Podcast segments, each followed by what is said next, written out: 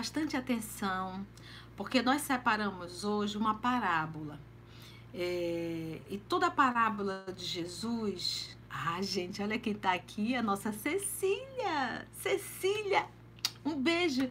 Nossa Cecília, nossa pequena notável, 83 anos, lúcida, trabalhadora, ativa, passou pelos temporais, mas está aí firme e forte. Cecília, beijo. Você mora aqui dentro, olha, aqui dentro. que bom que você está aqui, viu? Um beijo para você, minha linda. É, então, pega um caderno, faça umas anotações, tia vai ponto a ponto para que todos nós possamos assim compreender. Porque quando se fala de parábola, a gente tem que é, é, voltar na época de Jesus e entender o contexto daquela época, porque assim a gente vai conseguir realmente tirar-se muitas lições dessa parábola que Jesus nos contou. Vamos fazer a nossa prece? Água, ok? Todo mundo com a sua água? A minha já está aqui, eu já mostrei. Ó. Prontinha. Vamos então orar. Vamos pedir a Jesus e a espiritualidade amiga que nos conduza, que nos inspire. Vamos lá?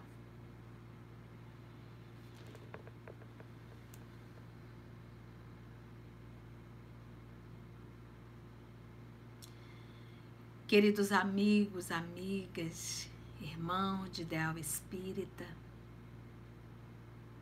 vamos mais uma vez todos nós, unirmos o nosso pensamento, os nossos pensamentos em um só,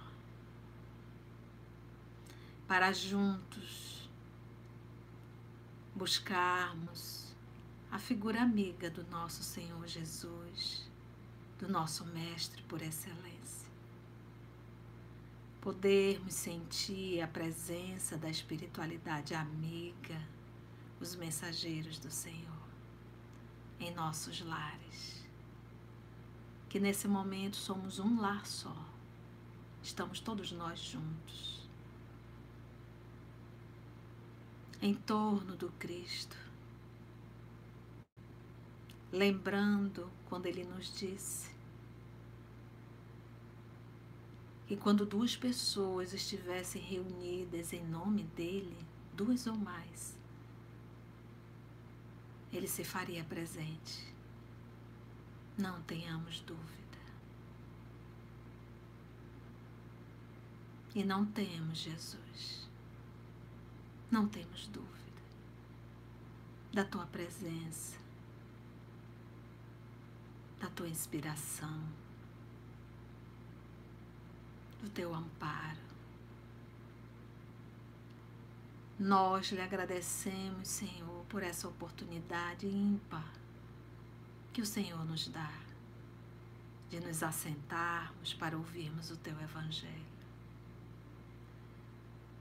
Como é bom, Jesus, isso nos acalma, nos tranquiliza, nos dá discernimento, lucidez e nos ajuda muito, Senhor na condução da nossa vida.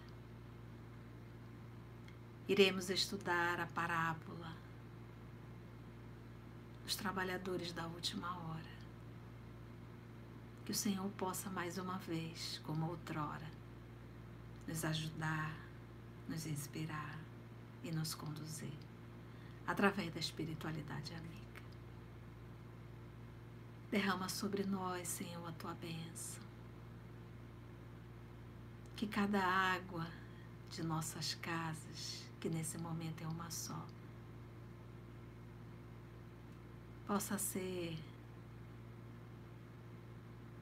magnetizada, Senhor, pela espiritualidade amiga, para que possamos receber a medicação de que tanto necessitamos. Iniciamos assim, Senhor, mais um evangelho no lar. Que o Senhor possa nos conduzir. Que assim seja.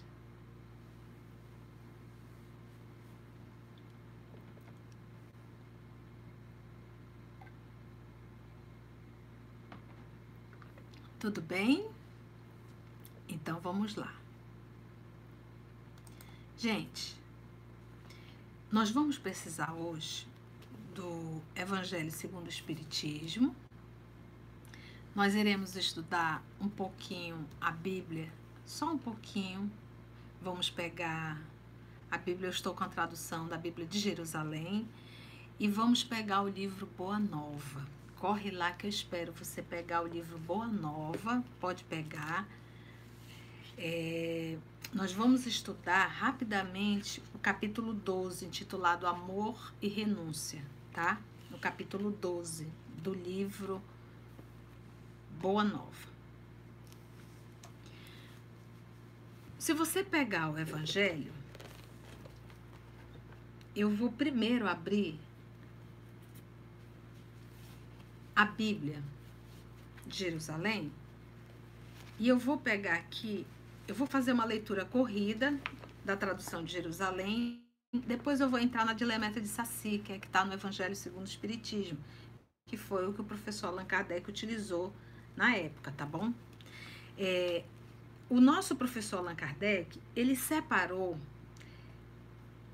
esse capítulo, que tem também as instruções dos espíritos, os trabalhadores da última hora, ele pegou o Evangelho de Mateus, capítulo 20. Você pode pegar na Bíblia, que eu vou ler, eu vou ler a tradução do, do, do a Bíblia de Jerusalém. É, capítulo 20, versículo 1. Eu vou ler a parábola todinha, não vou comentar. Depois eu vou para o Evangelho segundo o Espiritismo, vou pegar a tradução de, de Lemetro de Saci, e aí a tia vai comentar, tá bom? No momento, vamos só ouvir, vamos só nos ambientarmos com o texto. Porque o reino dos céus é semelhante ao pai de família que saiu de manhã. Então, bem, ele vai falar de reino dos céus. Ele quer falar de reino dos céus e ele vai contar uma parábola, uma, ele vai narrar uma história, ou seja, ele, ele vai construir uma história a partir desse momento para explicar o que, que é semelhante ao reino dos céus. Então, o tema central aqui não é nem a uva, não é o, o, o, valor que será pago, é, o tema central aqui é o reino dos céus. Ele quer falar sobre o reino dos céus. Então, para ele falar sobre o reino dos céus, ele vai contar uma história dentro do contexto daquela época. Tá bom? Então, vamos só ler o texto agora. Porque o reino dos céus, eu estou com a Bíblia, nesse momento eu estou lendo a Bíblia de Jerusalém, tá bom? Porque, mas você pode acompanhar pelo Evangelho que é a outra tradução, é a tradução de Lemetro de Saci, você vai ver um pouquinho de diferença. Você pode até fazer umas anotações. Porque o reino dos céus é semelhante ao pai de família que saiu de manhã cedo para contratar trabalhadores para sua vinha. Plantação ali de vinho. Depois de combinar com os trabalhadores um denário por dia, daqui a pouco a titia vai explicar tudo, mandou-os para a vinha. Tornando a sair pela terceira vez, pela hora terceira, perdão, viu outros que estavam na praça, desocupados, e disse-lhes: Ide também vós para a vinha, e eu vos darei o que for justo. Eles foram Tornando a sair pela hora sexta e pela hora nona, fez a mesma coisa. Saindo pela hora undécima, encontrou outros que lá estavam e disse-lhes: Por que ficais aí o dia inteiro sem trabalhar? Responderam: Porque ninguém nos contratou. Disse-lhe: Ide também vós para a vinha. Chegada a tarde, disse o dono da vinha ao seu administrador: chama os trabalhadores e paga-lhe o salário, começando pelos últimos até os primeiros. Vindos da hora undécima, receberam um denário cada um. E vindo os primeiros, e vindo os primeiros, pensaram que receberiam mais, mas receberam um denário cada um também, eles. Ao receber, murmuravam contra o pai de família, dizendo: Estes últimos fizeram uma hora só e tu os igualaste a nós? Que suportamos o peso do dia e o calor do sol? Ele então disse, o pai de família, a um deles: Amigo, não fui injusto contigo. Não combinamos um denário? Toma o que é teu e vai. Eu quero dar a este último mesmo que a ti. Não tenho direito de fazer o que quero com o que é meu? Ou estás com ciúme, porque sou bom? Eis como os últimos serão primeiros e os primeiros serão os últimos. Então, acabou aí a parábola, aí completa Jesus. Eis como os últimos serão primeiros, os primeiros serão os últimos. Aqui a gente vê que eles recebem no finalzinho do dia, mas isso era, era, estava dentro da cultura, porque se nós formos em Deuteronômio, no capítulo 24, no versículo 14, tem bem assim, olha, era uma regra. Levítico são leis, né? Deuteronômio também vai colocando ali as regras. Ele diz assim, olha, não oprimarás um assalariado pobre, necessitado, seja ele um dos teus irmãos ou um estrangeiro. Eu estou lendo aqui um dos livros mosaico, tá? O Pentateuco mosaico. Estou em Deuteronômio. Ele diz assim, ó, necessitado, seja ele um dos teus irmãos ou um estrangeiro. Então, irmão seria o irmão judeu, né? Estrangeiro não judeu. Que mora em tua terra, em tua cidade pagar-lhe-ás o salário a cada dia, antes que o sol se ponha, porque ele é pobre e disso depende a sua vida. Deste modo, ele não clamará a Yahvé, que é Deus, contra ti, e em ti não haverá pecado. Então você percebe que era uma regra daquela época, dentro da cultura judaica, eles trabalhavam o dia inteiro e no finalzinho do dia eles recebiam o seu salário. Agora vamos para os contextos, tá? Vamos pegar o evangelho? Lembra que a tia falou assim? Você viu que o nosso evangelho é estudo mesmo, né? É, porque é interessante que a gente entenda a parábola. Se a gente não entender a parábola, a gente fica sem compreender a profundidade da lição, não é verdade? Se você pegar o evangelho, está assim, olha, o reino dos céus é semelhante, então, pronto, reino dos céus, tema central. Aí a pergunta que não quer calar. O que, que nós imaginamos que seja o reino dos céus? A gente vai entrar nessa parábola, mas a gente já vai entrar com o que é o reino dos céus. A gente precisa entender, a gente, quando a gente fala em reino dos céus, a gente está pensando o quê?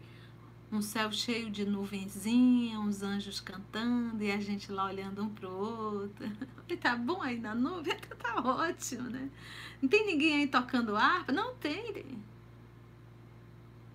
Será que a gente imagina o reino de Deus algo externo? Ou será que a gente já adquiriu um bom senso e uma maturidade para que entender que é algo interno? Quando nós estudamos o livro Boa Nova, todo livro Boa Nova, ele vai falar nesse reino no coração do homem. Ou seja, coração nesse símbolo do sentimento. Então, o que, que nós passamos aqui? Nós vamos pegar o livro Boa Nova, vamos, vamos parar aqui o Evangelho, porque nós vamos entrar nesse texto, dessa parábola, mas sabendo o que, que é o reino de Deus.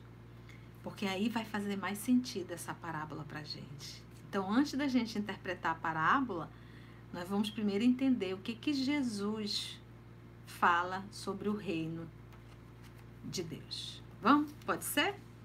Vamos lá, gente? Vamos estudar? Vamos mergulhar. A partir de agora, nós vamos pegar o Humberto de Campos, é, a fala do nosso Senhor Jesus. Aqui nesse momento, Simão Pedro, o pescador, ele estava conversando com Jesus, falando sobre a, a boda de Caná, que ele questionou Jesus, por que, que Jesus transformou água em vinho? E Jesus deu aquela resposta que cala profundamente no meu coração quando ele diz: Simão Pedro, conheces a alegria de servir a um amigo, Achei tão lindo isso. Eu me emocionava tanto no estudo porque é, quando Pedro questionou a Jesus, se Jesus não estaria assim incitando as pessoas a beberem, uma vez que ele transformou água em vinho. Então, a gente imagina que Jesus ia se justificar. Não. Jesus olha para Pedro e disse assim: Pedro, tu conheces a alegria de servir a um amigo? Afinal de contas, o noivo era amigo de Jesus. Tanto é que Jesus era convidado do noivo. E era uma vergonha faltar vinho no casamento. E Jesus não ia deixar o amigo passar essa vergonha. Conheces a alegria, Pedro, de servir a um amigo. Talvez Pedro não conhecesse essa alegria, talvez também nós ainda não conhecemos. A alegria de servir a um amigo. Então, logo depois, Jesus fala daquele abandonar pai, abandonar mãe. Pedro ficou olhando e disse: Mas meu Deus, ele falou tanto de amizade, de amor, e agora ele manda abandonar todo mundo. Aí ele novamente questiona: o que, que seria isso, né? O que, que seria, né? É, é, Mestre, como conciliar estas palavras tão duras com as vossas anteriores observações relativamente aos laços sagra sagrados entre os que se estimam? Senhor, me, me, me orienta. Sem deixar transparecer nenhuma surpresa, Jesus esclareceu. Agora acompanha aqui a fala do Mestre Jesus, na íntegra, na obra Boa Nova. Imagina você os arquivos do mundo espiritual que Humberto de Campos buscou para trazer tudo isso para a gente? Ou você acha que a passagem do nosso Senhor Jesus aqui não está gravada no mundo espiritual? Se nós aqui gravamos, imagina os recursos que tem nas colônias espirituais. E Humberto de Campos teve que se preparar para escrever. Então, olha as anotações que ele nos trouxe. Depois dessa pergunta, e aí a gente vai começar a entender o reino de Deus. Simão, acho legal isso, né? Alguém te faz uma pergunta e você já começa chamando o nome da pessoa. Simão, é aquela chamada. É, é quase assim, ó, presta atenção. Você está chamando a criatura para si. A minha palavra não determina que o homem quebre os elos santos de sua vida. A gente presta atenção, eu vou ler. Antes, exalta os que tiverem a verdadeira fé para colocar o poder de Deus acima de todas as coisas e de todos os seres da criação infinita. Não constitui o amor dos pais uma lembrança da bondade permanente de Deus, porque quem criou pai e mãe foi Deus. Isso aí, como diz Jesus, você já tinha parado para pensar nisso? Não constitui o amor dos pais uma lembrança da bondade permanente de Deus? Permanente. Papai do céu criou pai e mãe e deu a eles a responsabilidade quase instintiva realmente de cuidar dos seus. Isso é lembrança de Deus para cuidar dos seus filhos. Você já tinha parado para pensar nisso? Não representa o afeto dos filhos um suave perfume do coração? Um suave perfume do coração, o afeto dos filhos, o afeto, o carinho de um filho para com os pais. É o suave perfume do coração. Então, os pais é o cuidado de Deus para todos os filhos. E os filhos é o perfume suave do coração, o afeto dos filhos. Tenho, Pedro, dado aos meus discípulos o título de amigos, por ser o maior de todos. Maior título é o de amigo. Porque às vezes você tem um filho, mas nesse filho você não tem um amigo. Você não tem uma amiga. Às vezes você tem um esposo, uma esposa, mas você não tem um amigo, uma amiga no esposo ou na esposa. Às vezes você tem um irmão, uma irmã, mas não encontra neles um amigo ou uma amiga. Tenho dado aos meus discípulos o título de amigos, por ser o maior de todos. Continuou Jesus, o amor de nossa vida. O Evangelho não pode condenar os laços de família. Lembre-se, abandonar pai, abandonar. Eu vou fazer você entender agora, Pedro não pode abandonar os laços de família, mas coloca acima deles o laço indestrutível, acima dos laços de família, o laço indestrutível da paternidade de Deus. Agora vai começar a entrar aqui onde a gente queria. O reino do céu no coração deve ser o tema central da nossa vida.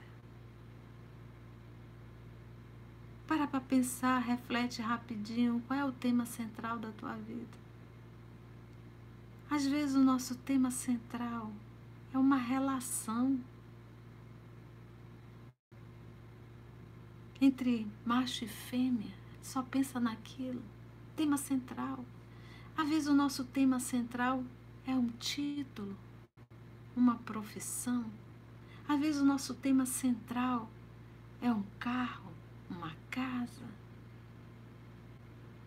E se nós observarmos, faça uma rápida avaliação hoje, qual é o seu tema central? Verifique se esse tema central é horizontal ou se esse tema central é um tema vertical. Seja sincero com você mesmo. Verifique hoje o que está no centro da sua vida. Veja se são pessoas.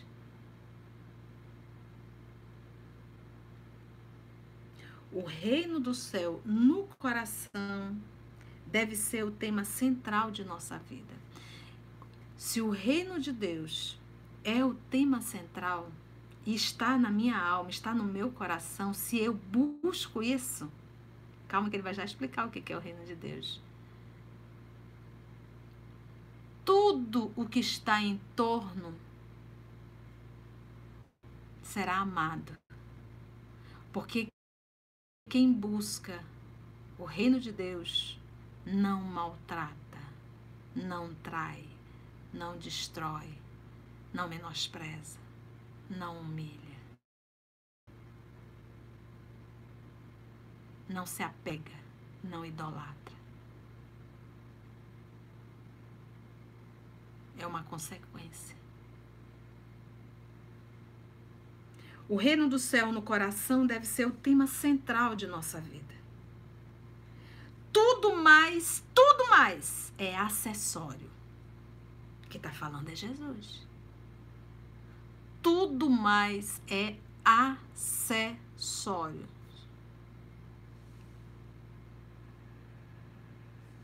A família no mundo continua Jesus, está igualmente subordinada aos imperativos dessa edificação. A família no mundo também está subordinada.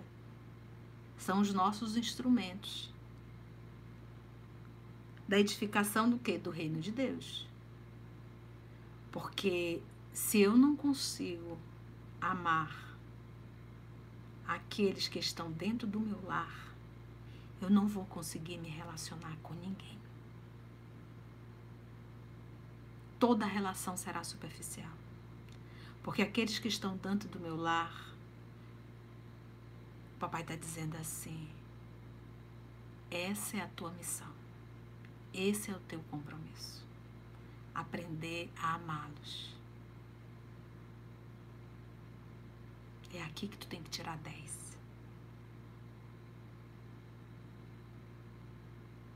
A família no mundo está igualmente subordinada aos imperativos dessa edificação, edificação do reino. Já pensastes, Pedro, no supremo sacrifício de renunciar? Olha, ele falou do que? Reino de Deus no coração E ele diz que a família faz parte desse trabalho para essa edificação. Agora ele vem com uma outra palavra, anota aí. Primeira, família. Segunda, renunciar. Ele está nos dando aqui dica do reino de Deus. Primeiro, família. Segundo, renunciar. Olha, já pensastes, Pedro, no supremo sacrifício, sacrifício de renunciar? Tem um sacrifício de você entrar na arena e se jogar aos leões africanos. Mas você já pensou no sacrifício de renunciar? Lembra de Lívia no livro Há Dois Mil Anos? 25 anos na relação, sendo menosprezada pelo esposo dentro de casa. Ela calada. Então, o maior sacrifício dela não foi se jogar aos leões, foi conviver com aquele esposo, tirando todo o direito dela de mãe e de esposa, sendo tratada como uma escrava da casa. Então, quando a gente fala em Lívia, a gente pensa nos leões. Mas esses 25 anos foram, foi o maior sacrifício, mais do que o dos leões. O dos leões foi o coroamento.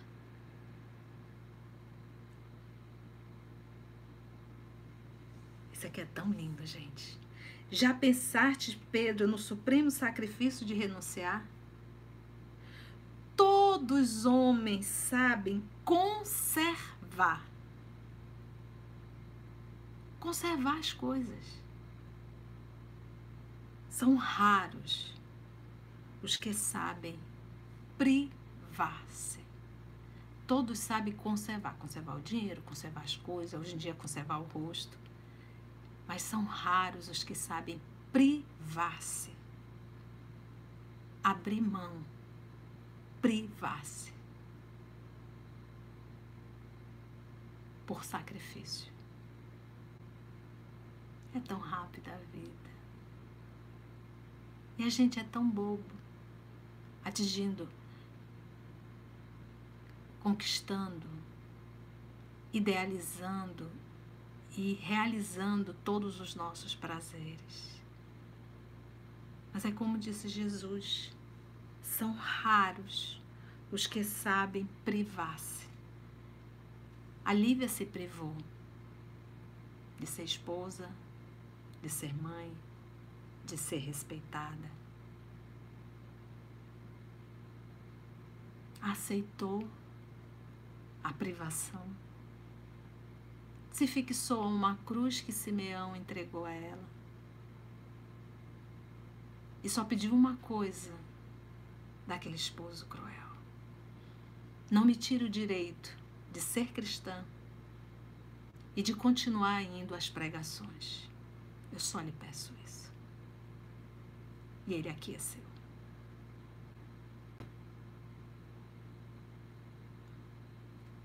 Na construção do reino de Deus, Pedro, chega um instante de separação.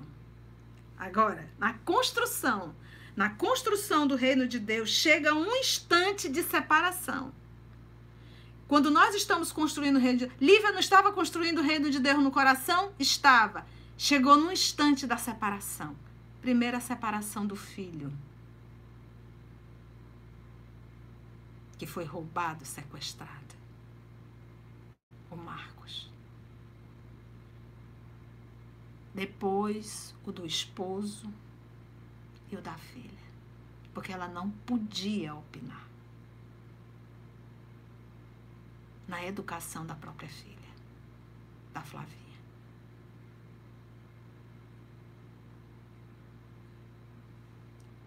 Então, se você nunca perdeu se nós nunca perdemos, se nós nunca re resignamos, nós ainda não estamos na construção do reino de Deus em nosso coração.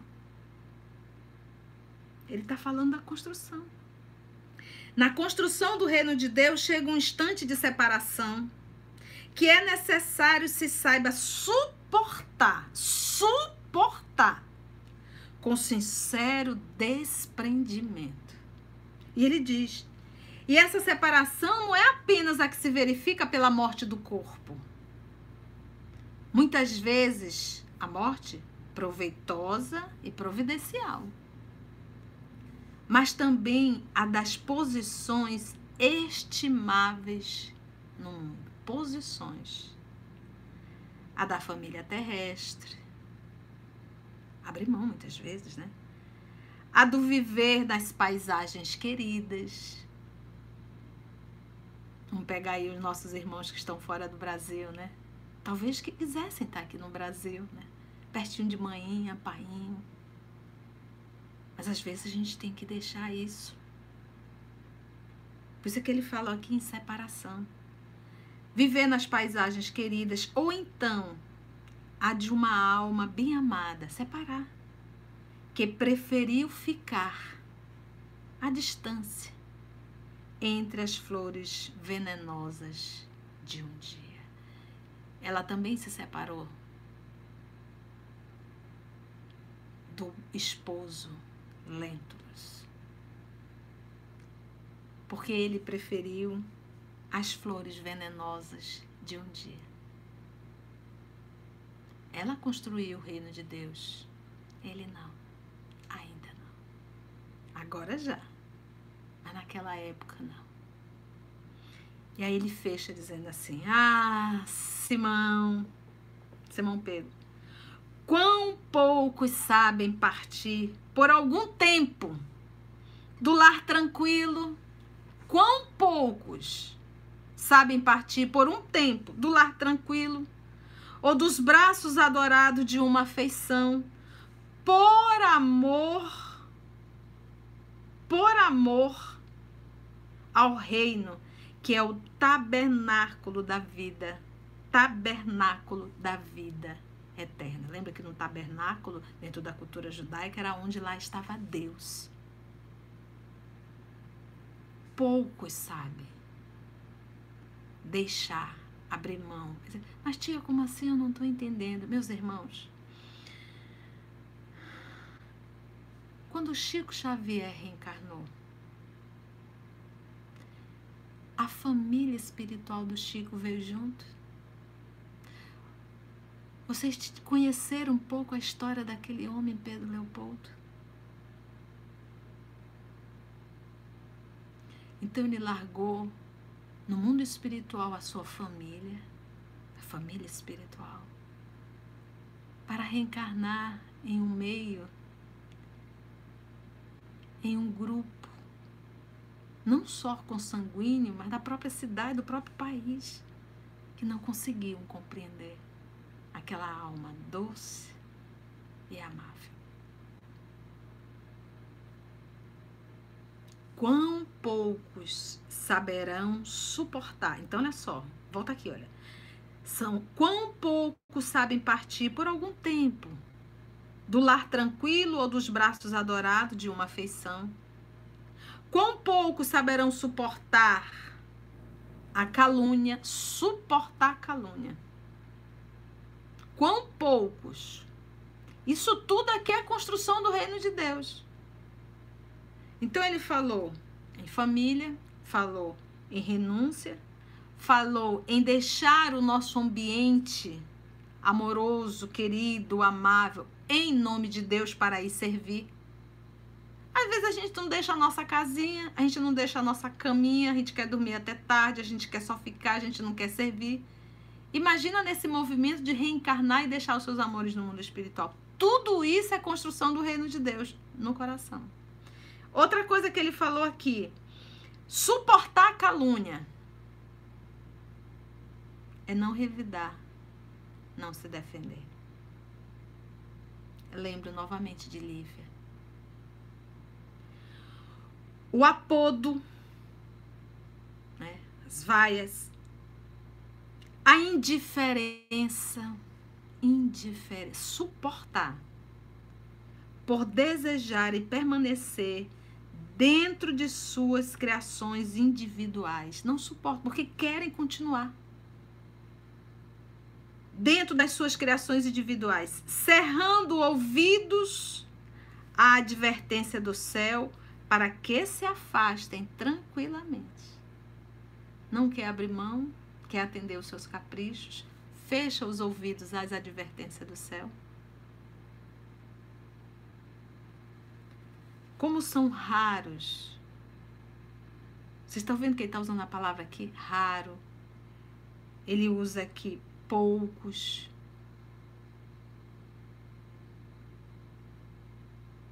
Como são raros que sabem ceder e partir em silêncio por amor ao reino, esperando um instante em que Deus se pronuncia. Entretanto, Pedro, ninguém se edificará, edificar o reino, sem conhecer essa virtude de saber renunciar com alegria. Gente, Reino de Deus, tema central: renúncia. Se eu não renunciar, eu não tenho como edificar o reino de Deus, gente. Tema central, palavra, renunciar. Por isso que Lívia construiu o seu reino de Deus. Por isso que Alcione construiu o seu reino de Deus. Daí o nome do livro, Renúncia. Porque enquanto eu estiver atendendo os meus caprichos pessoais, as minhas vontades, isso mostra que eu estou sendo guiada pela minha vaidade, pelo meu orgulho, pelo meu egoísmo e pelas minhas paixões. E vai ser muito doloroso, porque a gente vai voltar à pátria espiritual, daqui a um tempo a gente vai voltar, a gente não sabe que tempo é esse, pode ser a qualquer momento. E a gente vai olhar para trás e vai dizer: puxa vida, que idiota que eu fui, que tola que eu fui. Faltava tão pouco. Por que, que eu não renunciei?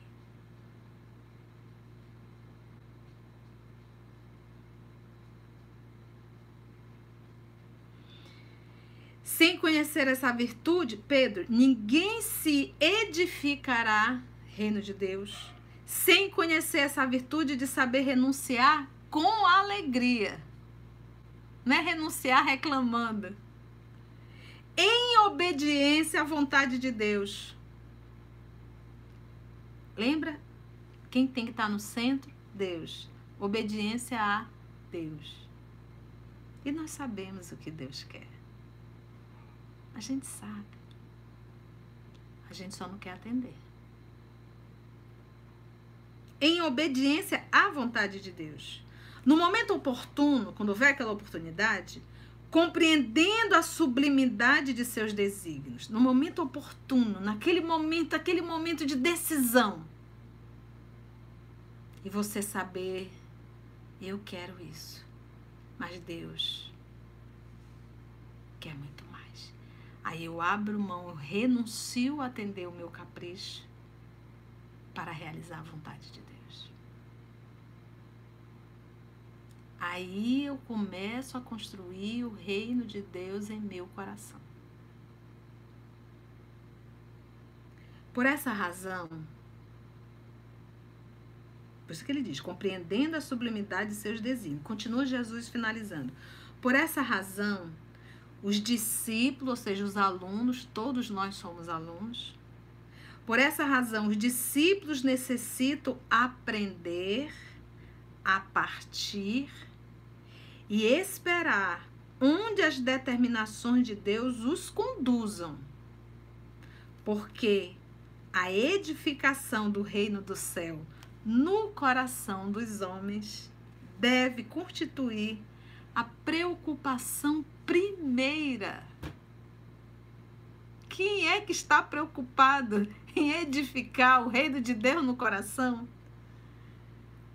A gente está preocupado com, com a bolsa de valores, com dinheiro, com o curso, com o, o, o concurso. A gente está preocupado que o filho passe no final do ano. Mas com o reino de Deus? Hã? O que, que é? Como é que é isso, hein?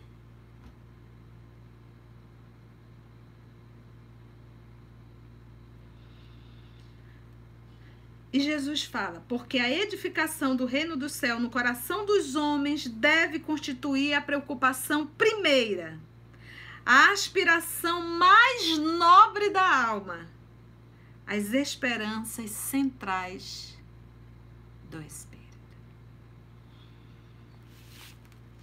Conseguiu entender o que é e como conseguir o reino de Deus? Ele é dentro, é uma edificação, Deus é o tema central, e para eu conseguir edificar esse reino dentro de minha alma, eu preciso aprender a renunciar. Renúncia. Aí você tem a Lívia e você tem Alcine para lembrar da exemplificação de renúncia, sem falar, obviamente, no próprio Cristo.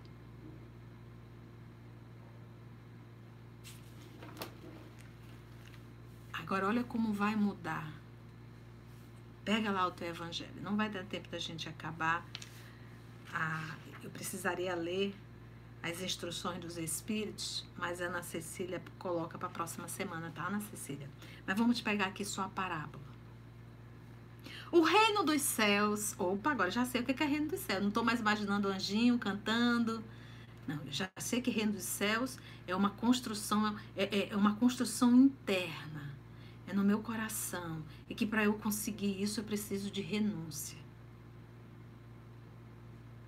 O reino dos céus é semelhante, agora vem a parábola, a um pai de família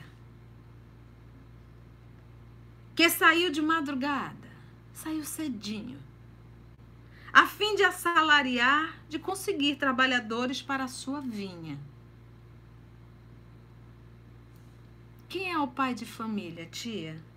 Eu já sei o que é o reino dos céus. Mas quem é o pai de família? Pai de família, um homem sério, responsável e que tem um trabalho a realizar. Ele tem um terreno, ele tem a vinha, ele precisa de trabalhadores. Quem é que tem, que nos tem chamado para trabalhar nessa vinha? Há milênios. Quem é, gente? Quem é esse pai de família que tem nos chamado tanto, nos convidado tanto? Esse dono da vinha, esse administrador. Administrador não, ele é o dono. Ele enviou Jesus.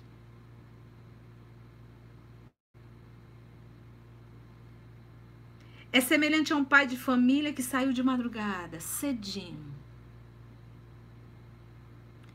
Jesus começou esse trabalho bem cedo. Bem cedo. A fim de assalariar trabalhadores. Você pensa que ele começou com a vinda dele, não. Ele mandou Sócrates, ele mandou Buda, ele mandou Krishna, ele mandou Lao Tse, ele mandou Confúcio, ele mandou os profetas. Começou bem cedo, chamando trabalhadores. Tendo convencido, tendo convencionado com os trabalhadores que pagaria um denário. Um denário, anota aí, era uma moeda de prata. Uma moeda de prata, um denário. Ele chamou. A, ca, a cada um por dia, um denário. Mandou-os para a vinha. Vão trabalhar. Lembra que ele diz que o reino dos céus é semelhante a um pai de família que saiu de madrugada. O reino do céu é semelhante ao pai de família. O reino do céu é semelhante ao pai de família. Não é a vinha, não é os trabalhadores, não é a uva. O reino dos céus é semelhante a um pai de família que sai cedo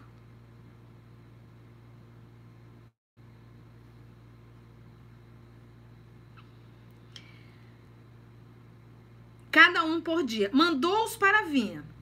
E o pai de família saiu de novo. terceira hora do dia. Terceira hora do dia, se você for pesquisar dentro da cultura judaica, é às nove horas da manhã. Então eles começavam às seis horas da manhã o trabalho, tá? De seis a seis, né? Começava às seis às cinco. Começava às seis horas da manhã. Quando deu nove horas da manhã, o senhor de família saiu de novo. Saiu de novo a terceira hora do dia, ou seja, nove da manhã. Anota aí. E vendo outros que se conservavam na praça, sem fazer coisa alguma, disse-lhes: Ide também vós, vós outros, para a minha vinha, e vos pagarei o que for razoável. E eles foram. Saiu novamente a hora sexta, meio-dia. Hora sexta, meio-dia. Ele saiu de novo. E a hora nona, três horas da tarde. E saiu nove, saiu meio-dia e saiu três horas da tarde. Do dia. E fez o mesmo, convidou outras pessoas. Lembra? Ele mandou Krishna, Confúcio, Lao Tse, Buda, os profetas, Sócrates, e chegou o um momento que ele diz: Eu também vou. Quantos convites nós temos recebido ao longo desses milênios para trabalhar na vida? Segura aí. Para a construção do reino de Deus. Trabalhar na vinha do Senhor, construindo, e lembra que para construir aqui é necessário renúncia. renúncia. Saindo mais uma vez a hora um décima, que aí já é 5 da tarde. Eles trabalhavam até 6. Já 5 da tarde, que é a décima primeira hora. 5 da tarde, só tinha uma hora.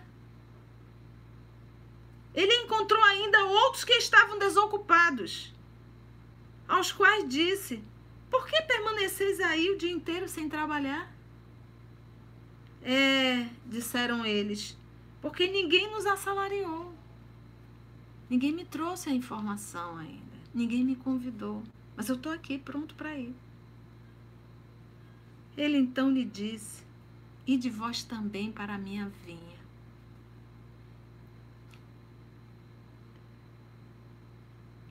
Vocês estão vendo? Esse pai de família dentro dessa parábola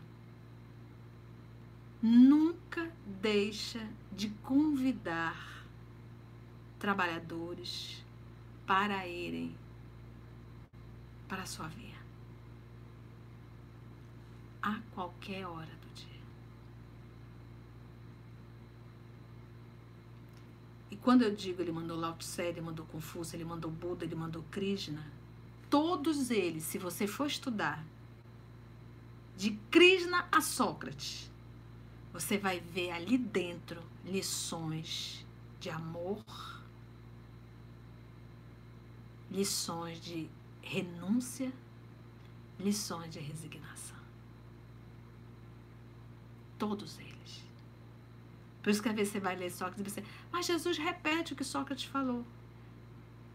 Sócrates é o enviado de Jesus. A lição é a mesma, é a do amor.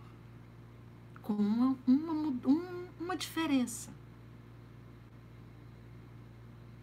Que Jesus veio, exemplificou 100%, sem nenhuma falha, porque Ele é o Cristo. E de vós também para a minha vinha. Ao cair da tarde, disse o dono da vinha aquele que cuidava de seus negócios.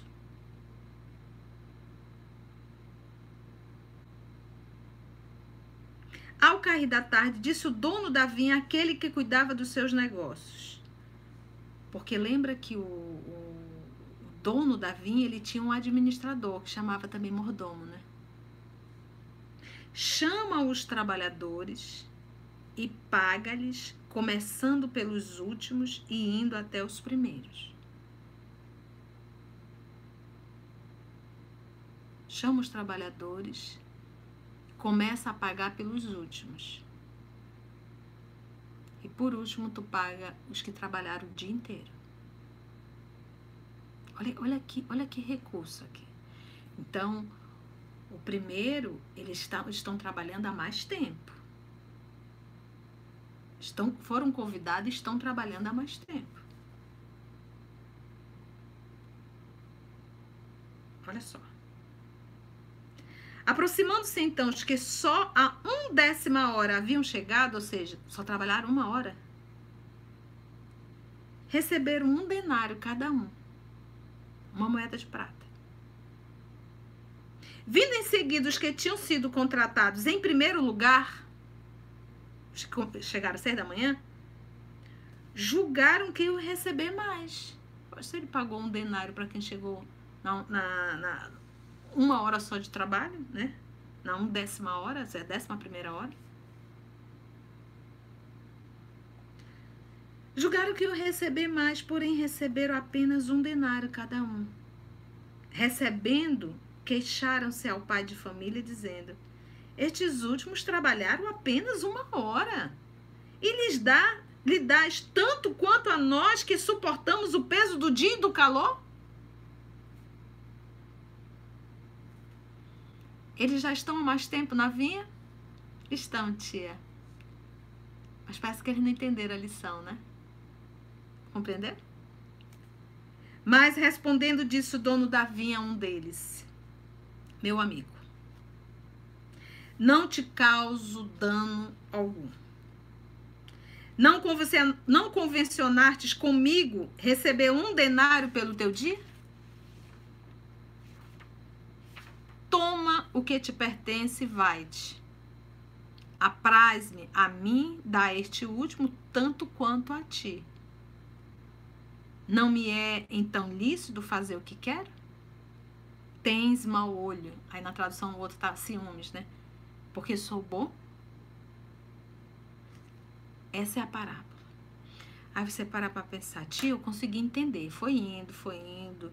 Eu entendi o chamado é, agora, por que, que ele fez esse movimento agora no final de pagar a mesma coisa? Por que, que ele fez esse movimento de, de de repente pagar primeiro os que chegaram por último e não aqueles que estavam lá em primeiro? Lembra que no início da parábola ele diz assim, ó: O reino dos céus é semelhante a um pai de família que saiu de madrugada.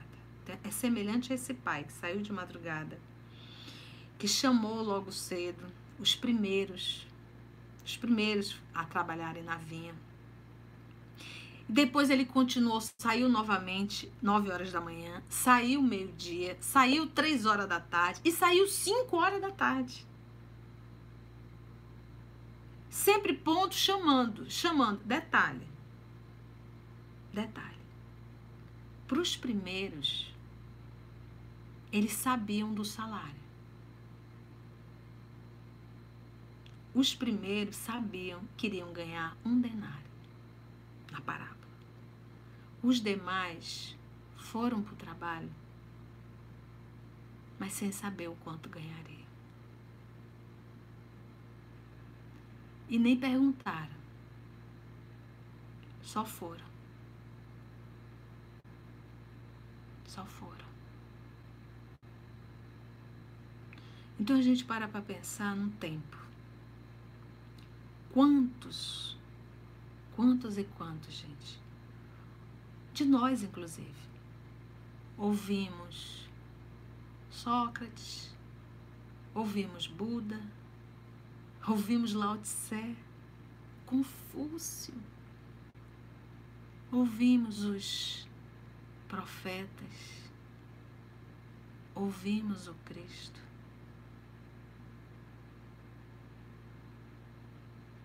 E agora estamos nós aqui, trabalhando praticamente na última hora do dia. Então a gente para para pensar que a oportunidade sempre tem, sempre vai ter. Jesus sempre está nos chamando.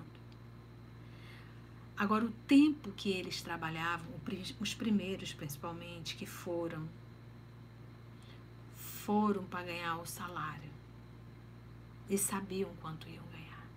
Os demais foram convidados e não sabiam quanto iam ganhar, mas ainda assim se alegraram com o trabalho.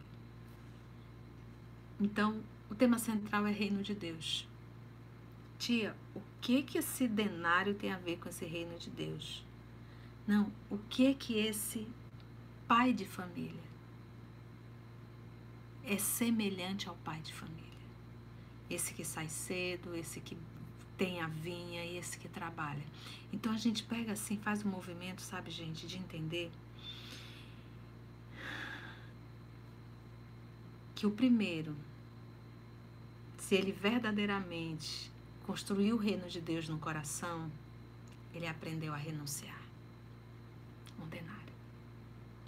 Se aquele que foi chamado no último momento conseguiu implantar o reino de Deus no coração, ele também tem a renúncia, um denário.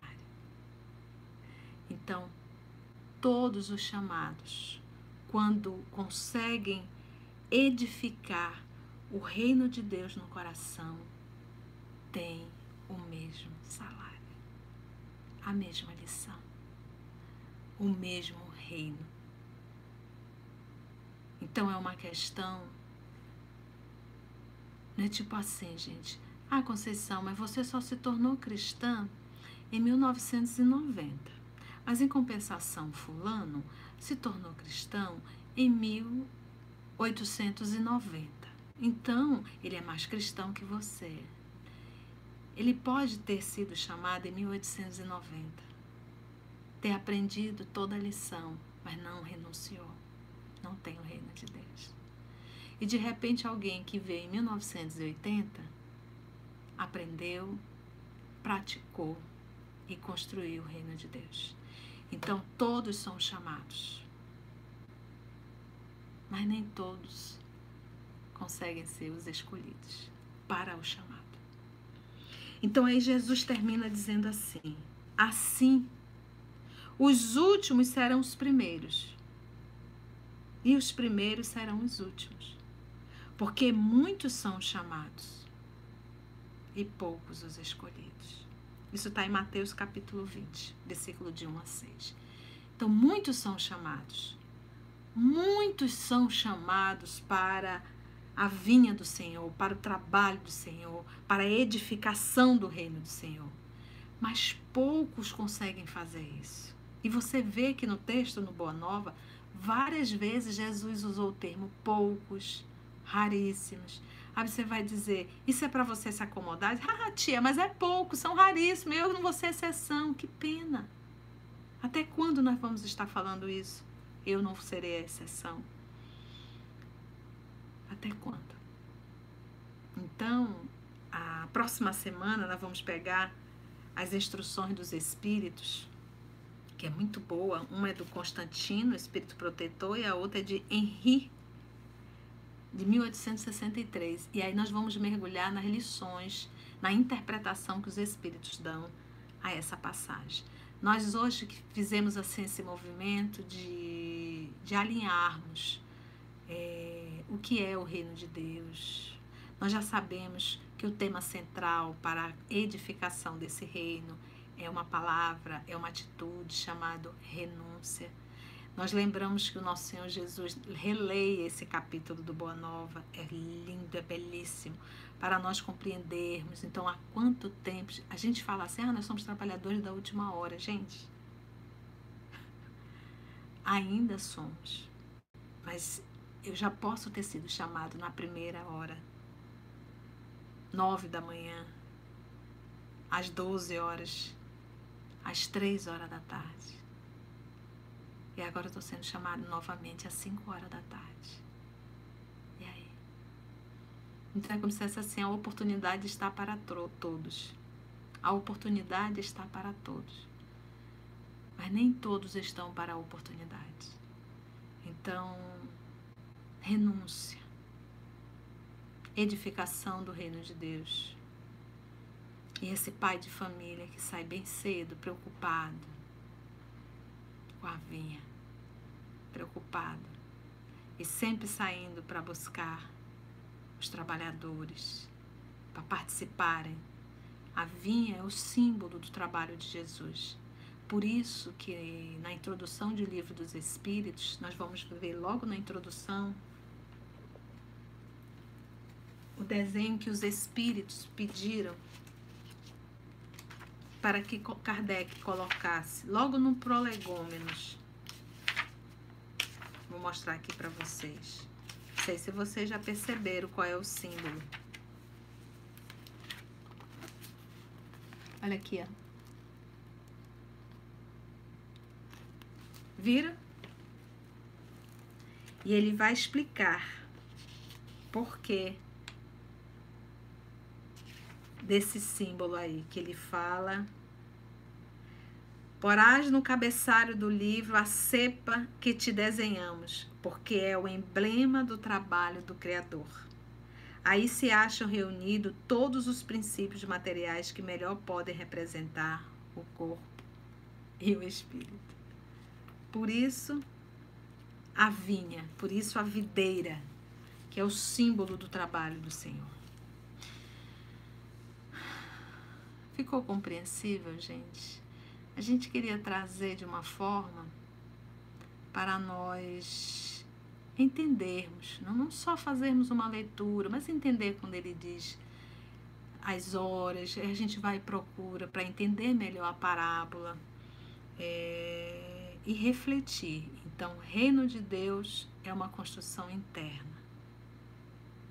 E para eu edificar esse reino, eu preciso renunciar. Eu preciso. Foi bom, gente. Próxima semana a gente. Que bom, Mariana, que você entendeu. Eleilza, Mariana, Ana Maria Macedo. Tá todo mundo dizendo. Graco está dizendo, haja tijolinho. É, e a gente já está atrasado nessa construção, viu, gente?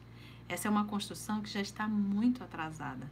Nós não temos que, que imaginar assim, ah, eu sou, eu sou uma trabalhadora da última hora. Não, eu também estou sendo é, chamado na última hora. Então, já estamos na última hora, período de transição. A separação aí de joio do trigo está acontecendo bastante. E, e a gente para para pensar puxa vida, eu ainda vou me dar o luxo de dizer não é agora? Não é agora? Obrigada, Ivete. A Ivete disse que está tão longe fisicamente, mas que eu estou na casa dela, iluminando e esclarecendo. Vamos, Santa Catarina, Xanxerê, um beijo, gente. Então vamos agradecer. Aí a próxima semana a gente vai ver o que, que os espíritos é, irão comentar sobre essa passagem. Então vamos agradecer, vamos. Todo mundo dizendo que foi bom, que conseguiram compreender. Eu espero que sim. Depois a tia vai ler tudo. Vocês anotaram, fizeram as anotações. Que bom. Então vamos agradecer, vamos elevar o nosso pensamento. Olha, titia, Aqui o ar-condicionado tá ligado. A titia tá transpirando. Como tá quente, gente. Vamos agradecer a Jesus. Oh, Carlinha, um beijo para aniversariante. Beijo. Vamos orar então? Vamos pensar muito, gente, no que nós ouvimos hoje. Não foi à toa, não é à toa que nós estamos aqui fazendo o evangelho ouvindo essas advertências, para que a gente não venha chorar rios de lágrimas, sabe? Porque olhar para trás e nos envergonharmos do que fizemos é doloroso. Vamos agradecer.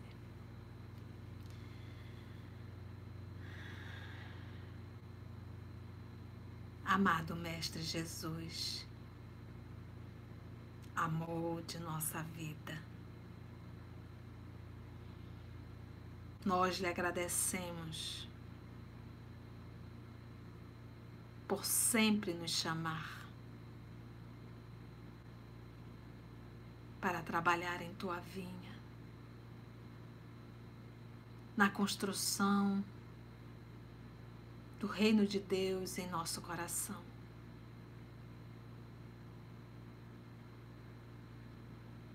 Obrigada, Mestre amado. Para nós, abrir mão de atender os nossos caprichos.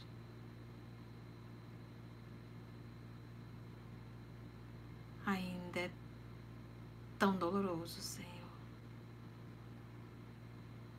porque ainda não somos fiéis a Deus, ainda não colocamos Deus em primeiro lugar, ainda, Senhor. Não te refletimos como deveríamos.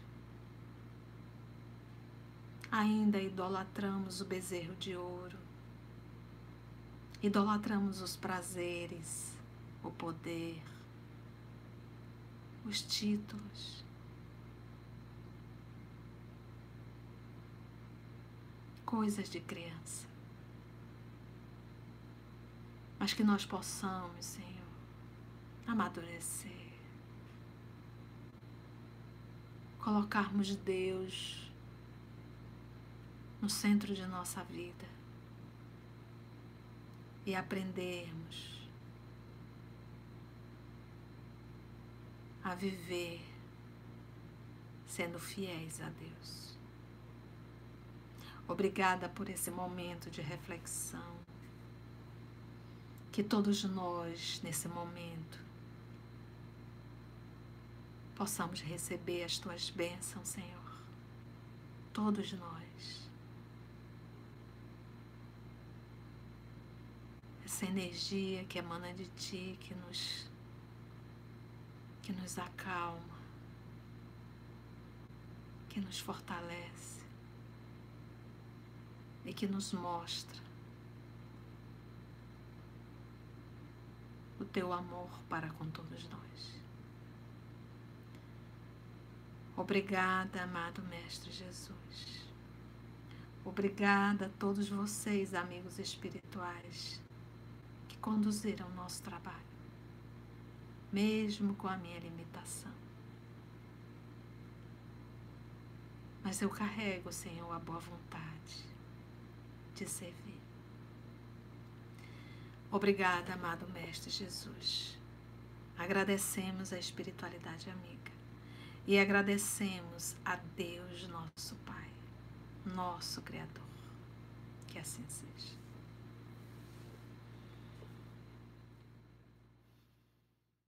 excelente semana a todos, que Deus nos abençoe. Quinta-feira no Morada e o próximo domingo a gente continua estudando o Evangelho segundo o Espiritismo, já a orientação dos Espíritos. Adorei estar com vocês, viu? Essa família é grande. Beijo no coração. E acompanhe os nossos estudos no canal do EOS, tá? Beijo. Tchau, gente. Adorei. Adoro estar com vocês na presença de Jesus. Beijo no coração. Tchau!